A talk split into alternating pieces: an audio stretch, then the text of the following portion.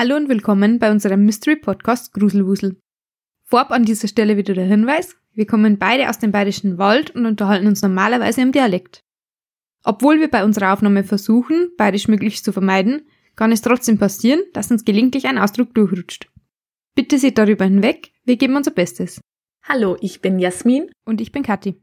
In unserer heutigen Folge behandeln wir Kriminalfälle, die nicht aufgeklärt wurden. Das heißt, wir verlassen jetzt wieder die mystischen Thematiken rund um Bräuche, Rauhnächte und um die paranormale Welt. In meinem Fall geht es um das Fort Worth Missing Trio, drei Mädels, die kurz vor Weihnachten verschwunden sind. Und den Anfang macht aber heute Kati, deren Fall auch so einige Fragen und Spekulationen aufwirft. Genau, eine Besonderheit bei meinem Fall, wenn man ihn mit den Fällen vergleicht, die wir bislang so behandelt haben, es ist eigentlich kein richtiger, richtiger True Crime Fall und auch nicht wirklich ein ungeklärter Kriminalfall, aber auf jeden Fall ein sehr mysteriöser Fall mit Verbrechenselementen, bei dem noch nicht alle Fragen beantwortet sind. Also eigentlich eher im Gegenteil. Eines der größten Rätsel in diesem Fall ist zwar mittlerweile gelöst, aber die meisten Fragen sind nach wie vor offen und können bis heute nicht wirklich zufriedenstellend geklärt werden. Vorab gleich noch zu den Quellen. Das sind bei mir heute hauptsächlich Newsartikel, aber auch das Buch The Strangest Suicide, The True Story of Laurie Erica Ruff von Sheila Dawkins. Das kann man kostenlos lesen mit Kindle Unlimited, aber das ist eben auf Englisch. Und ich muss dazu sagen, das Buch hat jetzt nicht so sonderlich gute Bewertungen, weil es eigentlich nur auf 20 Seiten um den eigentlichen Fall geht und dann kommt irgendwelches anderes Zeug. Aber da es für mich ja zum Glück kostenlos war, ist das jetzt auch nicht so tragisch. Kaufen würde ich es mir allerdings auch nicht, vor allem weil eigentlich nichts Zusätzliches drinnen steht, wenn man es jetzt mit einem Wikipedia-Artikel oder so von Laurie Erica Ruff vergleicht. Aber damit dann auch zur Story und hier auch gleich noch eine Triggerwarnung, denn in der Geschichte geht es auch um Suizid. Und mit diesem beginne ich jetzt meine Story auch. Es ist der 24.12.2010. Laurie Erica Ruff nimmt sich an diesem Tag mit einem Schuss in den Kopf das Leben. Sie ist eine Frau um die 40, war bis vor kurzem verheiratet und hat eine Tochter mit ihrem Ex-Mann. In der Einfahrt eben dieses Ex-Mannes, beziehungsweise in der Einfahrt ihrer Ex-Schwiegereltern, weil ihr Ex-Mann ist wieder zu Hause eingezogen, in ihrem Auto setzt sie ihrem Leben ein Ende. Sie hinterlässt zwei Abschiedsbriefe, die mehr Fragen aufwerfen, als sie beantworten. Ein Abschiedsbrief ist an ihren Ex-Mann gerichtet und an ihn mit den Worten To my wonderful husband adressiert. Dieser Brief umfasst elf Seiten. Der zweite Brief ist an ihre Tochter gerichtet. Er ist etwas kürzer und soll laut Loris Anweisung erst am 18. Geburtstag ihrer Tochter von dieser geöffnet werden. Ja, natürlich öffnet ihn die Familie nach dem Suizid dennoch, doch weder der Brief an ihren Ex-Mann noch der Brief an ihre Tochter liefern eine Antwort auf die Frage, warum sich Lori das Leben genommen hat. Und auch auf die Fragen, die in der Folge von Loris Tod auftauchen, geben sie keine Antwort. Das also sobald mal zu der Situation, die an und für sich schon etwas mysteriös ist, denn einen wirklichen Grund für ihre Selbsttötung lässt sich aus den Abschiedsbriefen eben nicht herauslesen. Auch wenn es natürlich Hinweise gibt. Nach Gesprächen mit ihrem Nachbarn wird nämlich beispielsweise klar, dass Laurie in den Wochen vor dem Suizid äußerst verwirrt gewirkt hatte. Sie und ihre Tochter sollen auch abgenommen haben und unter ihr Nett gewirkt haben. Überhaupt soll Laurie irgendwie wie von Sinnen gewesen sein. Das würde auch die verwirrenden Briefe als Abschiedsbriefe erklären. Laurie soll seit der Trennung die Familie ihres Ex-Mannes bzw. ihn selbst terrorisiert haben. So soll sie beispielsweise belästigende E-Mails an sie geschrieben haben, bei der Sorgerechtsverhandlung eine Szene gemacht haben oder Schlüssel zum Haus gestohlen haben. Das alles führte dazu, dass die Familie kurz vor Loris Tod sogar eine Unterlassungsverfügung gegen sie erwirkt hatte. Es gab also durchaus Hinweise darauf, dass etwas mit Lori nicht mehr in Ordnung war. Den Suizid finde ich also gar nicht so extrem mysteriös, denn das passiert ja häufiger, dass sich Menschen nach einer Trennung suizidieren. Also das ist insofern zwar natürlich tragisch, aber jetzt nicht so extrem ungewöhnlich. Und deswegen, wenn das alles gewesen wäre, dann würde ich den Fall natürlich hier im Podcast jetzt auch nicht vorstellen. Es wird also noch weitaus, weitaus mysteriöser. Denn in der Folge von Loris Selbsttötung tauchen zahlreiche weitere Fragen auf.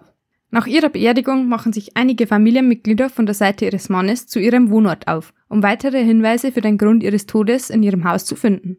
Zunächst zeigt sich ihnen ein verwahrlostes Bild. Dreckiges Geschirr ist überall im Haus verteilt, dreckige Wäsche stapelt sich, Überall liegen Müllberge, zerstörte Dokumente und merkwürdige, wirre Aufzeichnungen von Laurie. Doch dann stoßen sie in einem Schrank auf eine Box. Darin jede Menge mysteriöser Dokumente, die keinen Sinn für die Familienmitglieder ergeben. Notizen wie 402 Months, Ben Perkins oder North Hollywood Police finden sich in der Box. Außerdem die Geburtsurkunde einer Becky Sue Turner. Und dann entdecken sie auch noch einen richterlichen Beschluss, eine Bescheinigung über eine Namensänderung. Denn aus Becky Sue Turner wurde Laurie Erica Kennedy, der angebliche Mädchenname von Laurie Erica Ruff. Auf jeden Fall schon mal ein Schock für die Familie, die nichts von dieser Namensänderung und von der wahren Identität von Laurie wusste. Wer also war Laurie Erika Ruff bzw. Becky Sue Turner? Und warum hatte sie ihre Identität geändert? Verständlicherweise stellte die Familie Ruff nach diesen Funden Nachforschungen an, um mehr über Laurie herauszufinden. Dabei stoßen sie auf ein weiteres großes Rätsel. Denn Laurie Erika Kennedy hatte nicht nur ihren Namen geändert, sondern Jasmin, hast du noch eine Vermutung, was sie noch angestellt haben könnte? Mm -mm, nein, keine Ahnung. Tatsächlich war sie nämlich nicht nur nicht Laurie Erika Kennedy, sondern sie war auch nicht Becky Sue Turner. Becky Sue Turner war nämlich im Alter von nur zwei Jahren bei einem Feuer getötet worden. Da da da. Okay. Und wer war sie dann? Ja, das ist jetzt eine der großen Fragen in diesem Fall. Bis 2016 wusste man nämlich nicht, wer die Frau wirklich war, die sich als Becky Sue Turner und später als Laurie Erika Kennedy ausgegeben hatte. Also zur Erinnerung, 2010 hatte sie sich getötet und 2016 konnte ihre Identität erst aufgedeckt werden. Mhm. Okay, krass. Und damit machen wir auch einen Sprung zurück. Der tatsächliche Name der Toten lautet nämlich Kimberly Maria McLean. Und folgendes weiß man über sie. Sie wurde am 16. Oktober 1986 geboren. Im Alter von 17 oder knapp 18 Jahren zog sie aus dem Haus ihrer Mutter und ihres Stiefvaters aus. Angeblich war der Grund dafür, dass sie mit dem neuen Mann ihrer Mutter nicht auskam und sich auch mit ihrer Mutter nicht sonderlich gut verstand. Genaueres dazu findet man aber nicht. Auch wäre mir nichts bekannt, dass sich ihre Mutter zu dem Fall geäußert hätte, also zumindest habe ich nichts dazu gefunden. Sie hat die Fragen eigentlich immer an ihren Bruder delegiert später. Außerdem weiß man, dass Laurie ihre neue Identität als Becky Sue Turner in 1988 erworben hatte. Hier hatte sie einfach die Geburtsurkunde des Mädchens in dessen Geburtsort angefordert.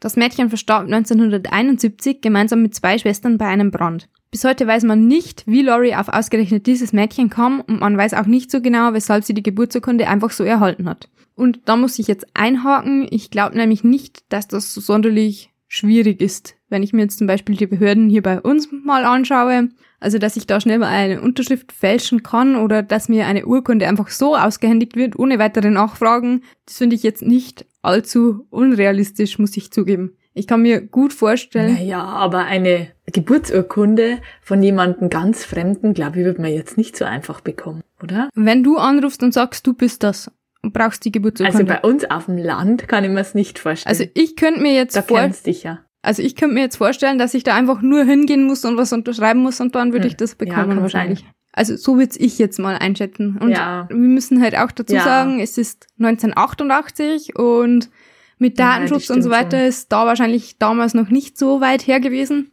Der Aufwand. Also ich, ja. also ich könnte mir jetzt zumindest schon vorstellen, dass das jetzt nicht so extrem schwierig gewesen sein könnte, die Geburtsurkunde zu bekommen. Jedenfalls erhält sie die Geburtsurkunde im Mai 1988 in Kalifornien und anschließend reist sie nach Idaho, wo sie einen neuen Ausweis beantragt. Mit eben dieser Urkunde. Im Juli desselben Jahres beantragt sie dann in Texas eine Namensänderung, wodurch sie offiziell zu Laurie Erica Kennedy wird. Sie beantragt eine Sozialversicherungsnummer, macht im darauffolgenden Jahr ihren Führerschein in Texas und schreibt sich an einem College ein. 1997 macht sie ihren Abschluss in Business Administration. Darüber hinaus weiß man, dass sie ihren späteren Mann John 2003 kennenlernt. Ihm erzählt sie, dass sie eigentlich aus Arizona kommt, obwohl sie in Wirklichkeit aus Pennsylvania stammt. Sie erzählt ihm außerdem, dass ihre Eltern bereits verstorben seien und dass sie keine Geschwister habe. Die beiden verlieben sich, wie das eben so ist, und wollen heiraten. Ihr Mann stammt aus einer wohlhabenden und recht bekannten Familie und wie das so üblich ist, will die zukünftige Schwiegermutter eine Heiratsanzeige in der Zeitung drucken lassen, um eben die Hochzeit bekannt zu geben. Tatsächlich kommt es dazu aber nicht, weil die beiden durchbrennen. Man munkelt hier jetzt natürlich, dass das wahrscheinlich von Laurie ausging, um zu vermeiden, dass sie jemand in der Zeitung erkennt, der weiß, dass sie eigentlich Kimberly McLean heißt. Ist jetzt nicht sehr wahrscheinlich, dass sie da jemand erkennen würde, aber halt doch eine Möglichkeit, dass das passiert. Und dann wäre ihre ganze neue Identität ja aufgeflogen, die sie mittlerweile ja schon 15 Jahre knapp aufrechterhalten hat. Dann liest man in vielen Berichten immer wieder, beziehungsweise hört man in entsprechenden Podcast-Folgen oder in entsprechenden Videos, dass die Familie ihres damaligen Mannes nicht so sonderlich angetan von ihr war. Angeblich war es so, dass sie keine Zeit mit der Familie des Mannes verbringen wollte und immer wieder Familienfeiern etc. auswich. Das Ganze spitzte sich dann zu, als die beiden mittlerweile Verheirateten versuchten, ein Kind zu bekommen. Scheinbar hatte Laurie Probleme, schwanger zu werden und hatte mehrere Fehlgeburten. Später wird sie dann durch künstliche Befruchtung schwanger und die beiden werden 2008 Eltern einer Tochter. Was das jetzt alles mit dem Fall zu tun hat? Eigentlich nichts. ist die Antwort. ich wollte es nur erwähnt haben, weil das in wirklich fast jedem Artikel drinnen steht und immer wieder erwähnt wird. Ich habe es jetzt deswegen auch erwähnt, aber mal ganz ehrlich, es ist doch eigentlich komplett egal, wie das Kind zustande gekommen ist, oder? Also spielt für den Fall auf jeden Fall keine Rolle und auch so wäre das jetzt eigentlich kein Fakt, den man über andere wissen muss. Ich habe es jetzt nur einfach mit reingepackt, weil es in jedem Artikel mit drinnen steht. Ja, ist ja schon interessant. Ähm, das private Leben ist ja immer interessant von Menschen. Ja, jedenfalls hat die Familie dann später, als dann aufgedeckt wurde, dass das gar nicht ihre wahre Identität ist, dann vermutet, dass sie vielleicht schon sehr viel älter gewesen sein könnte und dass es deswegen nicht geklappt hat mit der Schwangerschaft. Aber tatsächlich ähm, war das nicht der Fall, sondern es ging da nur um ein Jahr. Also, also die Becky Sue Turner, von der sie die Identität übernommen hat, die war nur ein Jahr jünger mhm. als Laurie selber. Jedenfalls scheint Laurie nach der Geburt ihrer Tochter sehr beschützend und behütend gewesen zu sein. Zum Beispiel wollte sie nicht, dass jemand anderes ihre Tochter hält. Sie nahm sie sogar zur Toilette mit etc., statt sie der Familie ihres Mannes anzuvertrauen. Und dadurch verheerten sich die Fronten dann ziemlich. Jedenfalls wollte Laurie am Ende dann nicht mehr, dass die Familie ihres Mannes etwas mit ihrer Tochter zu tun hat. Und das wiederum führt dazu, dass die Eltern ihrem Sohn nahelegen, sich von Laurie zu trennen, was dieser dann auch einer fehlgeschlagenen Paartherapie auch macht. Da muss ich dann wieder einwerfen, Laurie wird da immer sehr negativ dargestellt und ja, klar, sie hat die Identität einer anderen Person gestohlen und bezüglich ihres früheren Lebens gelogen. Und ja, wer weiß, vielleicht hat sie auch noch andere Straftaten begangen, aber das ist in dem Zusammenhang ja jetzt auch nicht so wichtig. Es ist eben immer nur die Seite ihres Ex-Mannes, die da in den Artikeln zu dem Fall berichtet. Und die bringen dann so Argumente wie, sie haben ja schon so viele Enkelkinder und sind ja so Babymenschen und trotzdem wollte Laurie nicht, dass sie das Kind halten dürfen, bla bla.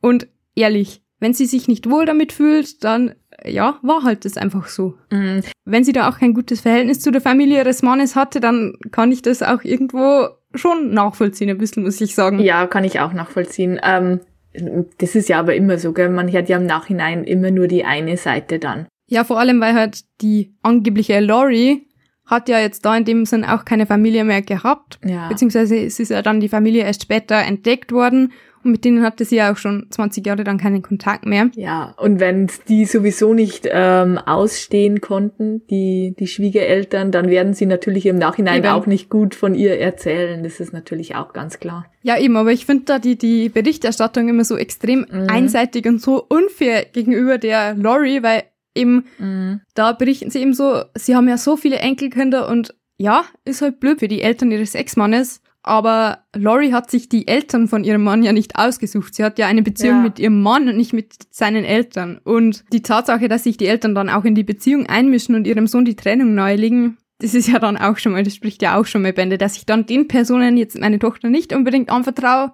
finde ich eigentlich irgendwo auch nur logisch. Und als Laurie sich selbst tötet, da ist die Tochter ja auch gerade mal zwei. Mhm. Und die Trennung war ja schon vorher. Also wir reden da ja wirklich jetzt um ein Baby. Es geht da wirklich um ein Baby. Ja. Naja, genau. Das wollte ich heute noch einwerfen, weil ich die Darstellung von Laurie in den ganzen Artikeln immer ziemlich unfair finde und für die Geschichte selber spielt das aber jetzt nicht so eine wahnsinnige Rolle. Also damit dann auch wieder zurück zur eigentlichen Story. Ihr Mann trennt sich eben von ihr, zieht wieder bei seinen Eltern ein und lässt die gemeinsame Tochter bei Laurie. Laurie wird zunehmend merkwürdiger, wie ich anfangs eben schon beschrieben habe. Sie fängt an, ihren Ex-Mann zu terrorisieren, wirkt verwirrt, scheint laut des Nachbars auch immer wieder mit sich selbst gesprochen zu haben und so weiter. Dann kommt da eben noch der Zustand vom Haus hinzu, der eben sehr heruntergekommen ist, als die Ruff nach Loris Tod dort nach Hinweisen suchen. Und da jetzt noch ein kleiner letzter Seitenhieb auf die Familie des Mannes und auf ihren Ex-Mann.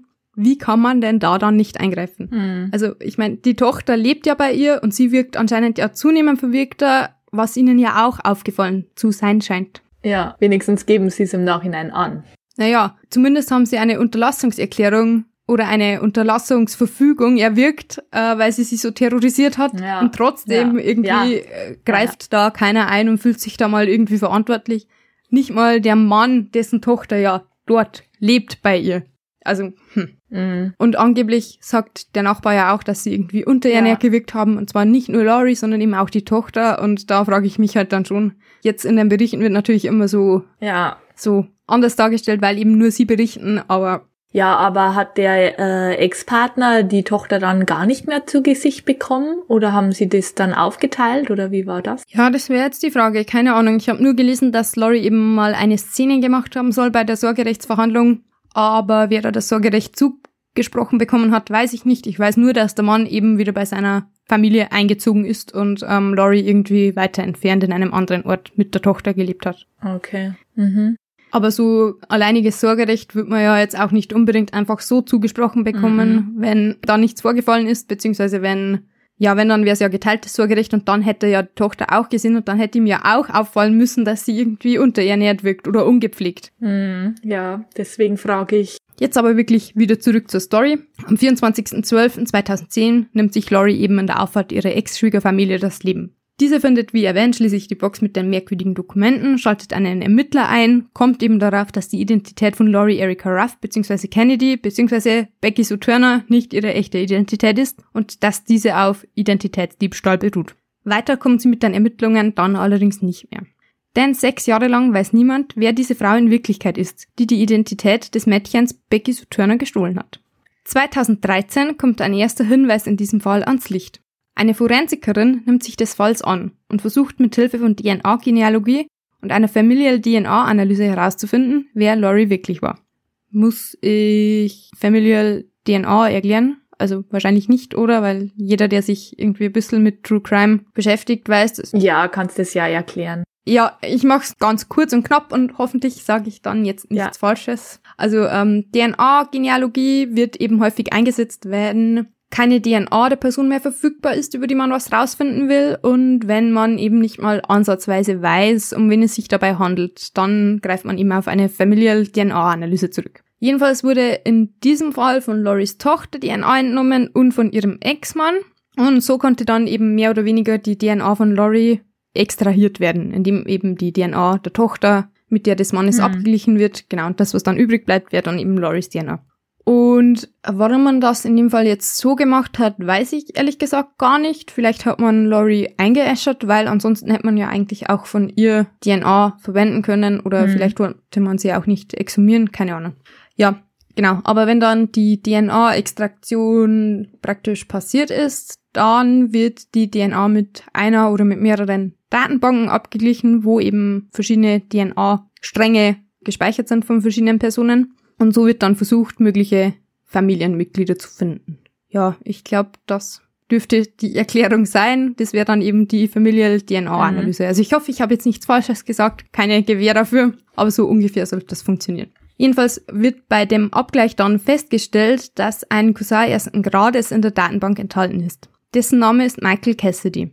Da gibt es aber das Problem, dass das leider ein sehr verbreiteter Name ist und niemand auf die Frage antwortet, die über die jeweilige Genealogieseite gesendet wurde. Also man kann da ja praktisch dann die möglichen Familienmitglieder kontaktieren, aber die müssen sich dazu dann eben einloggen und dann eben auch antworten auf die Anfrage. Und das war in dem Fall jetzt nicht so, deswegen verlief diese Spur dann auch im Sande.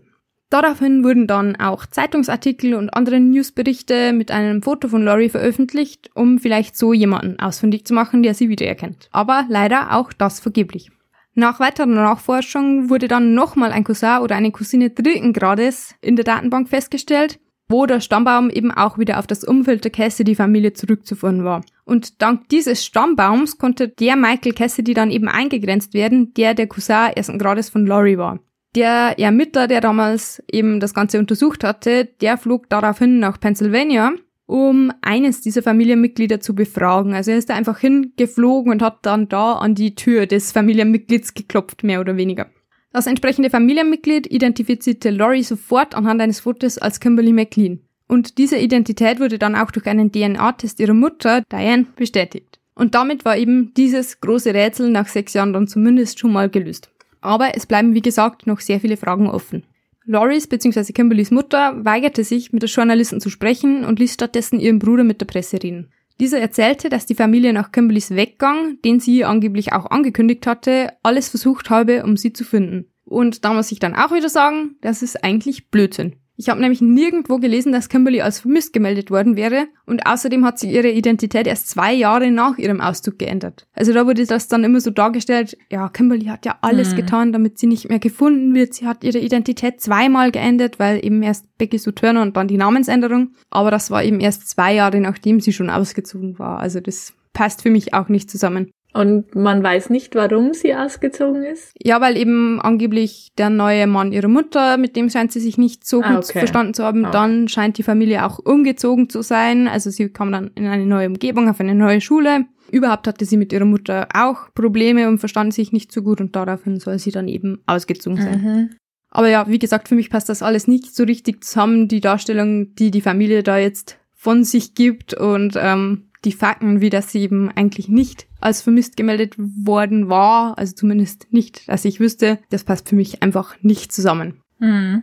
In dem Artikel von der Seattle Times, auf den ich mich da jetzt stütze, da wird dann am Ende außerdem noch was geschwurbelt von wegen, wenigstens wissen sie jetzt, dass Kimberly eine liebende Familie hatte, ja, blablabla und Loris Tochter hat Mhm. jetzt eine neue zusätzliche Familie an der Ostküste, was ja auch so ein schöner Nebeneffekt ist, so in die Richtung. Also Mhm. so, so richtig einfach schmalziger Blödsinn. Selbstdarstellerisch. Ja, denn von wegen Lieben der Familie, Kimberly hatte eine Tochter, um die sie sich alleine kümmern musste, weil sich ihr Mann bzw. ihr Ex-Mann auf Drängen seiner Familie von ihr scheiden ließ. Und äh, niemand hat sich mal verantwortlich gefühlt oder sich um sie gekümmert, als sie da so zunehmend verwirrter und verwahrloster wurde. Und dann hat das auch niemand mit dem Suizid kommen sehen, obwohl es da natürlich ja, klar, man kann jetzt nicht davon ausgehen, dass sie sich dann wirklich selbst tötet, aber man hätte halt trotzdem schon mal vorher eingreifen können, wenn man merkt, da stimmt was nicht. Also kompletter Blödsinn einfach Mhm. und die ganze Story nervt mich wirklich so unglaublich. Merkt man dir gar nicht an. Also ich finde das halt wirklich furchtbar, wenn dann da noch so, so, ja, selbstdarstellerisch schmalzig rumgeschwurbelt wird, das kann ich wirklich überhaupt nicht leiden, vor allem wenn jeder Fakt eigentlich dagegen spricht und dass der Journalist, der den Artikel geschrieben hat, da auch überhaupt nicht drauf eingeht, dass das alles eigentlich totaler Schwachsinn ist, das nervt mich Mhm. umso mehr. Sondern der schreibt es noch umso Ja. romantischer, verklärter, obwohl sich da eine Frau umgebracht hat Ja. die jahrelang unter einer anderen Identität gelebt hat. Außerdem kommt noch hinzu, dass eigentlich niemand so genau weiß, was sie in den zwei Jahren gemacht hat, bevor sie ihre Identität geändert hat. Also niemand weiß, warum sie ausgerechnet Becky Sue Turner gewählt hat und wie sie überhaupt auf den Todesfall des Mädchens aufmerksam geworden ist. Sie war ja selbst erst drei, als das zweijährige Mädchen bei einem Brand ums Leben kam. Und dann werden da auch noch die ganzen merkwürdigen Notizen in der Box, in der eben auch die Geburtsurkunde aufbewahrt worden war. Also, wir erinnern uns, habe ich vorhin schon erwähnt, 402 Months, North Hollywood Police und Ben Perkins stand da zum Beispiel auf einem Notizzettel. Mhm. Und äh, den Notizzettel, den habe ich übrigens auch gefunden und den werde ich dann auch auf Instagram stellen. Also nicht vergessen, at Gruselwusel Podcast folgen, dann könnt ihr den auch sehen. Eigenwerbung Ende. Jedenfalls wurde davon ausgegangen, dass ähm, Laurie aufgrund dieser Notizen vielleicht eine Straftat, mal abgesehen von dem Identitätsdiebstahl, der ja eigentlich niemandem geschadet hat, begangen haben könnte. Ben Perkins ist nämlich ein Anwalt in Los Angeles. Dann eben der Hinweis auf die Polizei und die 402 Months wurden oder werden als mögliche Haftdauer gedeutet, die sie sich vielleicht kurz notiert hatte. Leider ist es aber so, dass Ben Perkins weder jemals etwas von Becky Sue Turner noch von Laurie Erica Kennedy gehört hatte. Außerdem vertritt der Anwalt nur BIPOC und hatte noch nie einen weißen Klienten. Also, wie gesagt, recht Mhm. mysteriös, was es da mit den Notizen auf sich hat. Da die wahre Identität von Laurie bzw. Becky bzw. Kimberly erst nach ihrem Tod geklärt wurde und das auch erst nach sechs Jahren, vermuten außerdem viele, dass sie die Dienste eines Identitätsmaklers in Anspruch genommen haben könnte. Und solche kennt man ja auch, zumindest wenn man Breaking Bad gesehen hat. Hast du geschaut, Jasmin, oder? Mhm. Habe ich gesehen, ja. Ja, genau. Und da nimmt Walter White und beziehungsweise Saul Goodman eben auch die Dienste eines solchen Maklers in Anspruch. Ob das bei Laurie jetzt aber auch zutrifft, das weiß man auch bis heute nicht.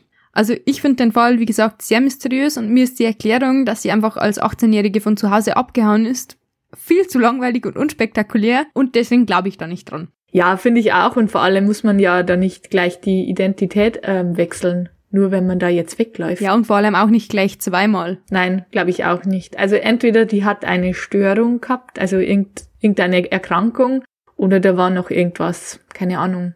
Ja, also einige vermuten ja, dass sie zum Beispiel in einer Sekte war oder dass sie eine Spionin war und da bin ich dann natürlich wieder ein Anhänger von der Also von der Spionentheorie jetzt eher nicht, aber von der Sektentheorie, die könnte ich mir dann eher noch vorstellen. Ja, aber die ganzen Erklärungen, die ihre Familie da abgegeben hat, dass sie den Weggang angekündigt hat und ja, dass sie ja alles versucht haben, sie zu finden, das glaube ich schlicht und ergreifend nicht. Ich glaube auch, dass da vielleicht in der Familie irgendwas Größeres noch vorgefallen ist. Mhm, könnte ich mir auch vorstellen. Zumal sich die Mutter ja nie selber geäußert hat dazu, sondern nur immer ihrem Bruder was dazu sagen hat lassen und soweit ich weiß, auch Loris Schwester sich nie dazu geäußert hat. Für mich ist der Fall ein bisschen zu, zu verschwurbelt mit den ganzen ja. Notizen, wo eben auch die Polizei und der Anwalt draufstehen, da ist bestimmt irgendwas vorgefallen. Vielleicht hat sie wirklich eine Straftat begangen und daraufhin die Identität zweimal geändert, damit man ihr eben nicht auf die Schliche kommt. Fände ich auf jeden Fall spannender, als dass sie einfach mit 18 abgehauen ist und dann zweimal die Identität geändert hat. Ja,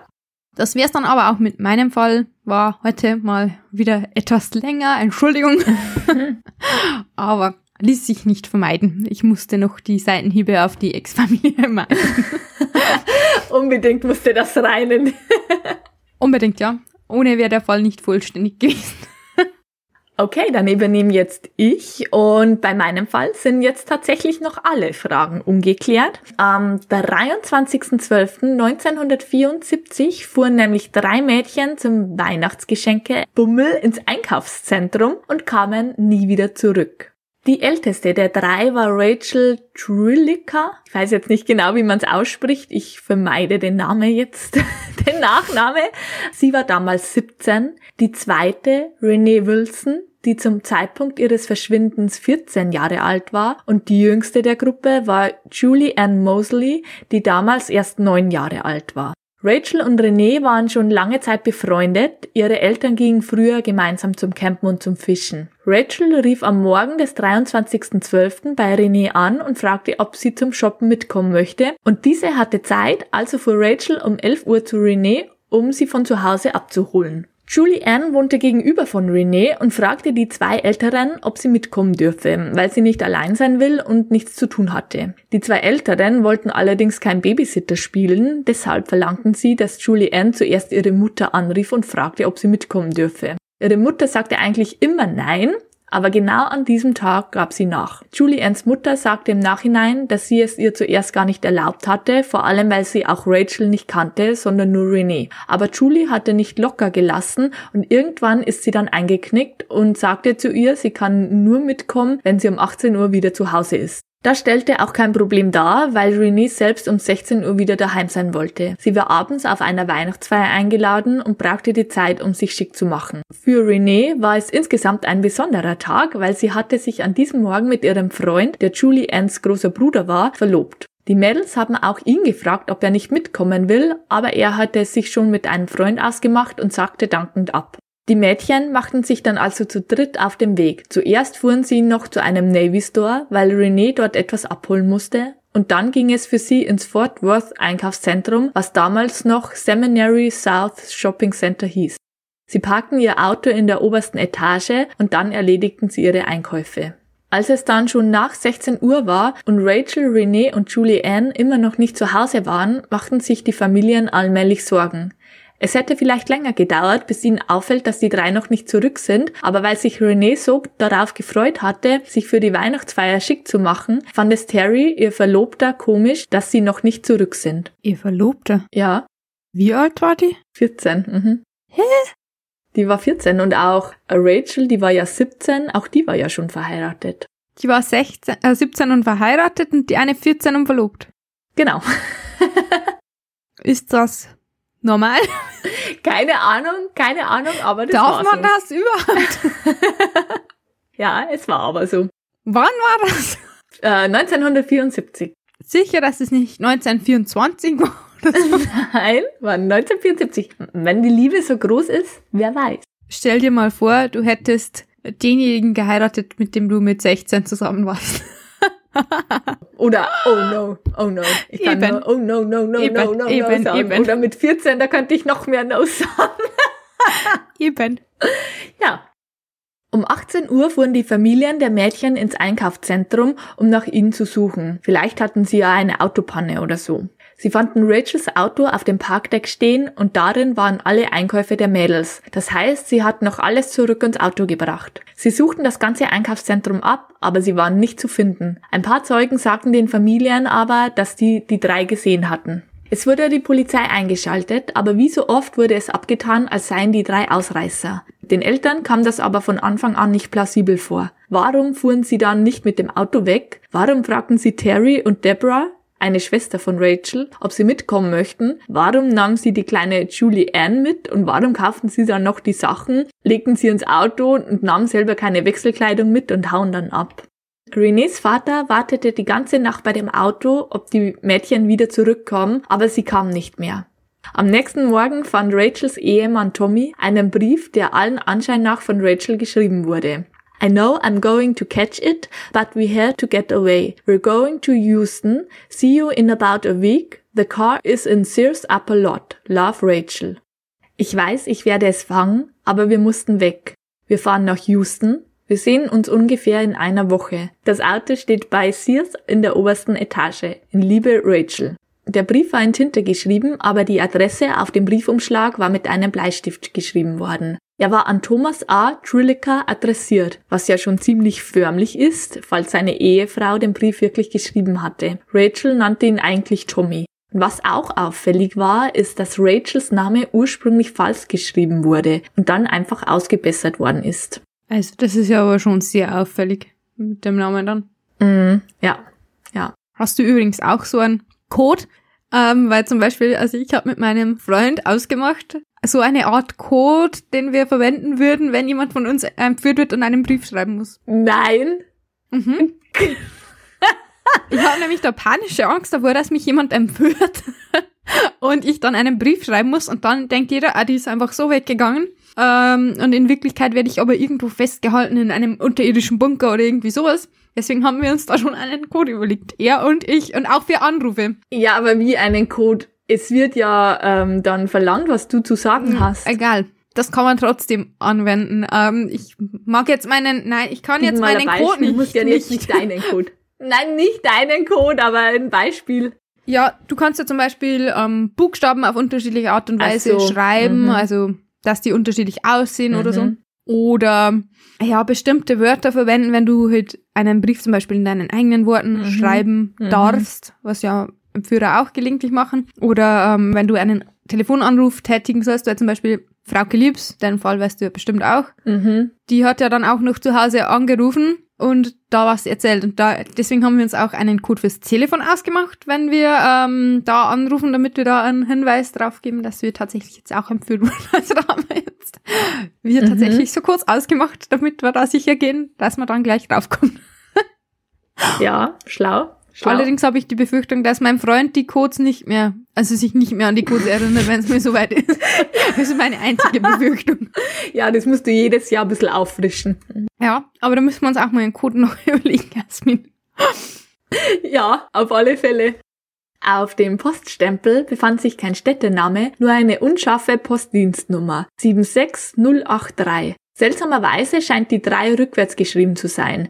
Vielleicht ist es eine unvollständige 8 oder vielleicht wurden die letzten beiden Ziffern der Marke von Hand geladen und es soll 38 sein. Wenn es 3,8 ist, dann wurde es möglicherweise in Eliasville in der Nähe von Throckmorton gestempelt und wenn es 76088 ist, wurde der Brief möglicherweise in Weatherford verschickt. Beides ist so circa ein bis zwei Stunden von dem Wohnort der Mädchen entfernt. Dieser Brief wurde von den Handschriftsexperten in den 70ern und 80ern immer wieder untersucht. Aber sie waren sich immer unsicher und es gab nie irgendwelche genaue Ergebnisse.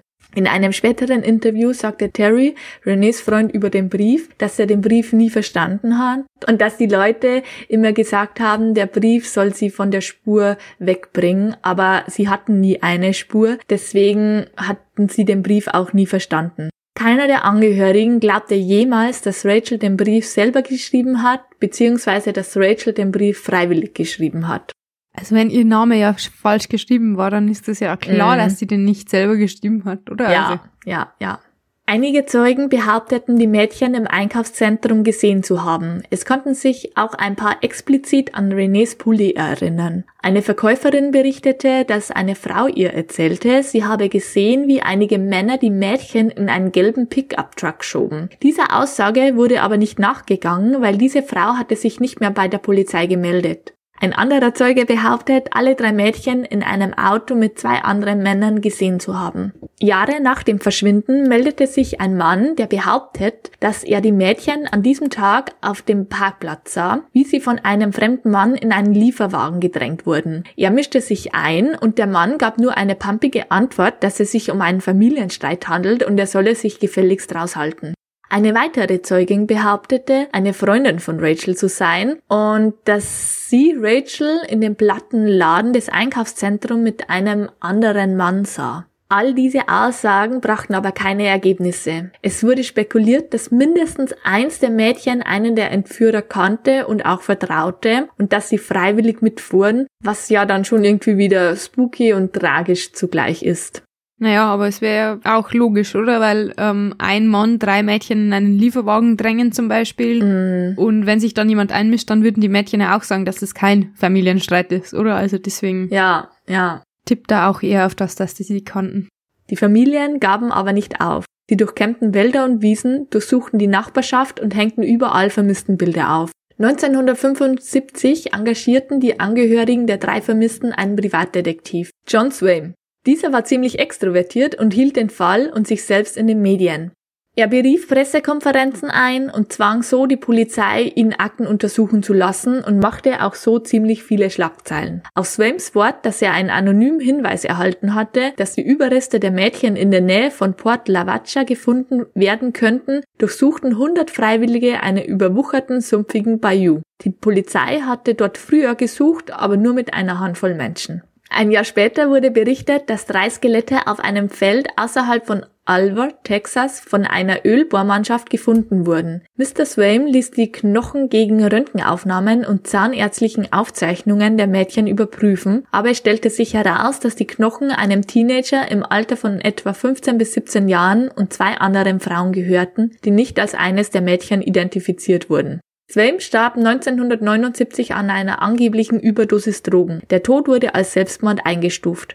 All seine Akten, einschließlich der Aufzeichnungen über diesen Fall, wurden vernichtet. Genau wie er es aus nicht bekannten Gründen wollte. Das heißt, falls er je irgendwas Nützliches herausgefunden hat, wurde es zerstört. Was ist das für ein Blödsinn? Mm. Also sorry, aber die zwei Fälle, die regen mich heute ja. echt auf. Also äh, wieso lasse ich da alle alle Untersuchungen vernichten? Was? Hä? Ja, ja, ja, ja, ja. Der Fall war eine lange, frustrierende, herzzerreißende Sackgasse für alle Beteiligten. Schließlich wurde er geschlossen. Im Laufe der Jahre haben die Familien Dutzende von Anrufe erhalten, die behaupteten, eins der Mädchen zu sein, was sich nie als die Wahrheit herausstellte, sodass sie schließlich ihre Telefonnummer ändern mussten. Was ich ziemlich makaber finde. Wer macht denn sowas? Ja, das ist aber bei vielen Fällen doch immer mm. so, oder? Mhm. Also, dass sich entweder Medien melden oder Leute, die angeblich dann die vermissten Personen ja. sind. Das habe ich schon bei so vielen ja, Fällen gehört. Kann ich gar nicht nachvollziehen, weil man hat ja auch nichts davon. Man bekommt dann auch kein Geld, kein Belohnungsgeld, sondern. Ja, aber manche Leute sind halt einfach irgendwie ein bisschen. Ja, ja, ja, ja, ja. ja. ja. Im Laufe der Jahre haben einige Zeugen behauptet, Rachel und René an verschiedenen Orten wie in einem Landladen oder einer Tankstelle gesehen zu haben. Auch diese Aussagen bewahrheiteten sich nie bzw. konnten nie nachgewiesen werden. Rusty, der Bruder von Rachel, glaubte solchen Zeugenaussagen nichts mehr, bis zu dem Zeitpunkt, als er 1999 noch einmal mit einem Privatdetektiv zusammenarbeitete.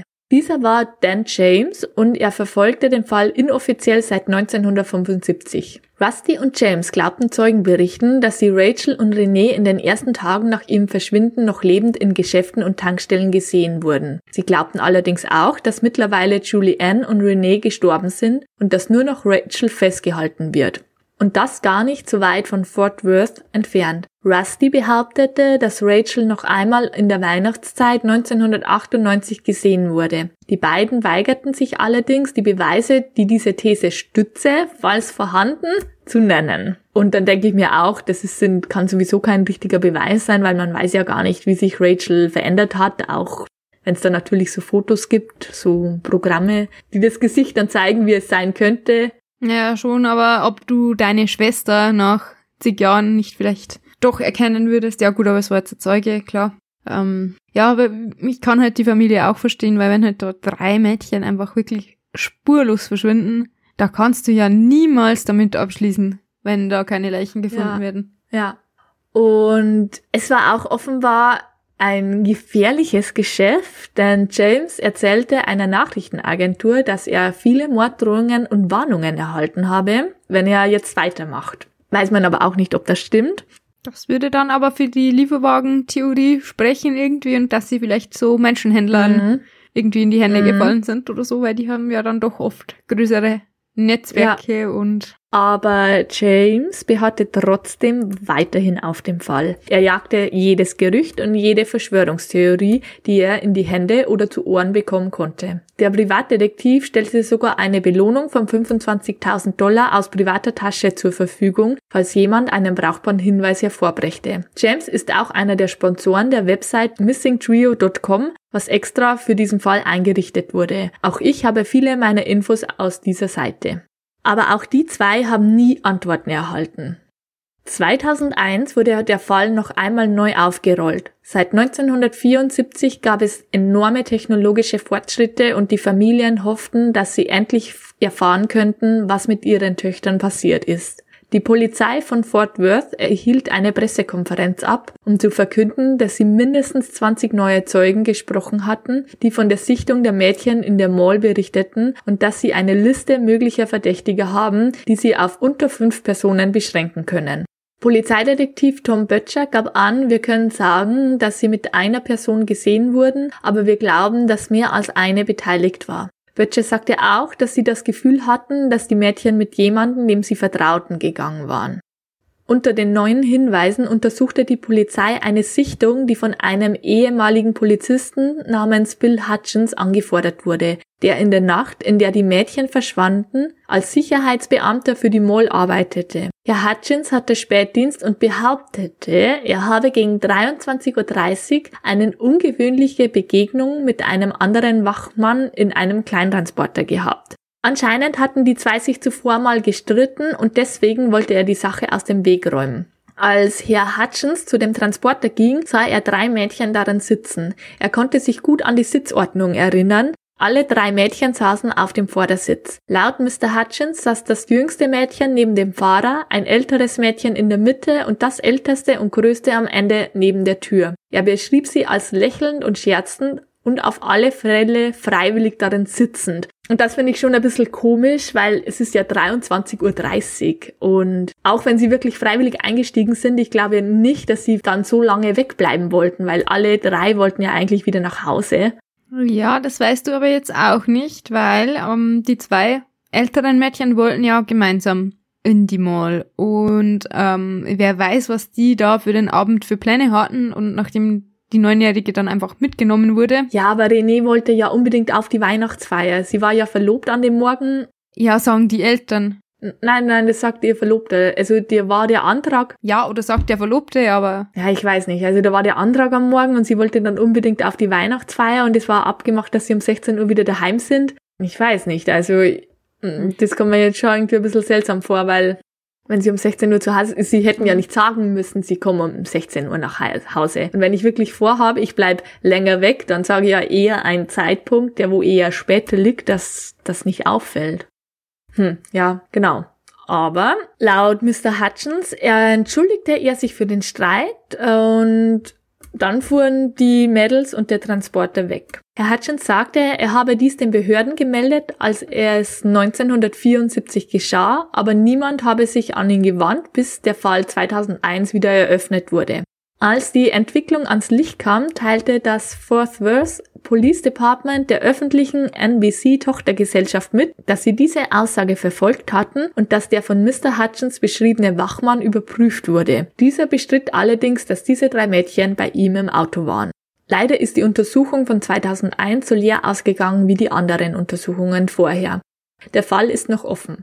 Und das Ganze ging jetzt natürlich auch nicht spurlos an den Familienangehörigen vorbei. Rachels Vater starb sechs Monate nach ihrem Verschwinden. Also musste ihre Mutter alleine schauen, wie sie Rusty und Deborah durchbrachte. Sie fand einen Teilzeitjob und nach einer Zeit fand sie auch wieder einen Partner. Rachels Bruder und seine Schwester blieben jahrelang gemeinsam auf der Suche nach Antworten. Aber Rusty war so in seinem Glauben, dass Rachel noch lebte, dass er sich mit seiner Mutter und seiner Schwester zerstritt. Er nahm zu dieser Zeit auch Drogen und unterstellte Deborah, dass sie mehr mit dem Verschwinden seiner Schwester zu tun hatte, wie sie sagte. Deborah bestritt das. Mittlerweile haben sie sich aber wieder vertragen und 2018 in einem Interview wirkte er etwas beschämt, als er darauf angesprochen wurde. Die ganze Familie glaubte jetzt nicht mehr, dass die drei Mädchen noch leben.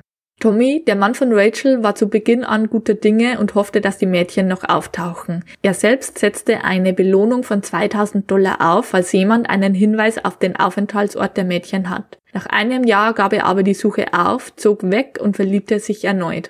Richard und Judy Wilson, die Eltern von Renee, wollten für ihren jüngeren Sohn Ricky ein normales Leben. Obwohl sie mit ihrem Leben weiterzogen, gaben die Wilsons nie auf, nach Renee zu suchen. Vor allem Richard unternahm zahlreiche Durchsuchungen in der Umgebung und klopfte auf der Suche nach Antworten an jede Tür. Leider verstarb Judy 2015 ohne die von ihr gewünschte Erklärung, was passiert sein könnte. Richard sucht weiter nach seiner Tochter.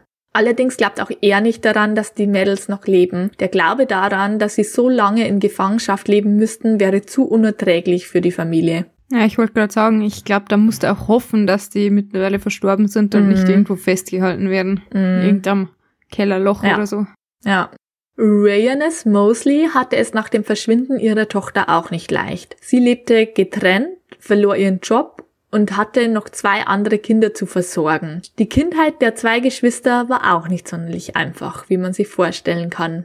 Rayones einziger Wunsch war es, lange genug zu leben, um herauszufinden, was mit ihrer Tochter passiert ist. Auch sie bekam aber nie die Antwort. Sie starb 2013. Terry ist jetzt über 60. Er musste die Tatsache akzeptieren, dass er einmal ein 15-jähriger Junge war, der drei Mädchen erzählte, dass er nicht einkaufen gehen wollte und dass diese drei Mädchen danach nie wieder gefunden wurden.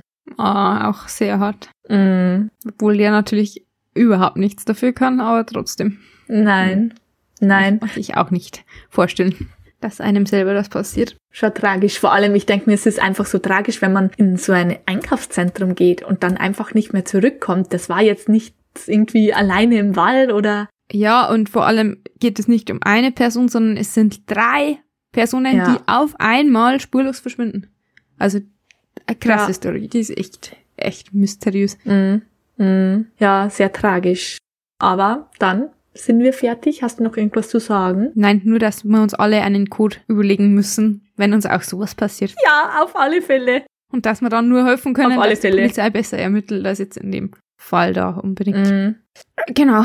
Ansonsten, Instagram habe ich heute schon mal erwähnt, deswegen lassen wir das jetzt mal weg. Ihr könnt uns aber auch gerne eine Mail an info at gruselwusel-podcast.de schreiben. Wenn ihr irgendwelche Anmerkungen habt, irgendwelche Themenvorschläge, Egal was, ihr könnt uns alles schreiben. Bitte bewertet uns auf iTunes. Das wäre immer noch sehr wichtig. Hört uns fleißig, sagt es weiter. Und dann hören wir uns in zwei Wochen. Bleiben nur noch deine Schlussworte übrig, Jasmin. Öffnet euren Geist für das Verborgene. Tschüss. Tschüss.